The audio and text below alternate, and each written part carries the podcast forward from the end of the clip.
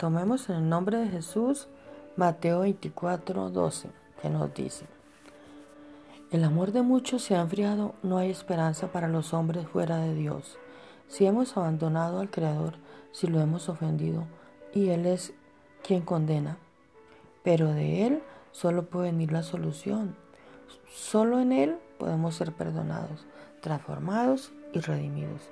Si cada ser humano corriera a Jesús, la maldad estaría disminuyendo, porque solo por medio de Él esta situación puede ser reparada y restaurada.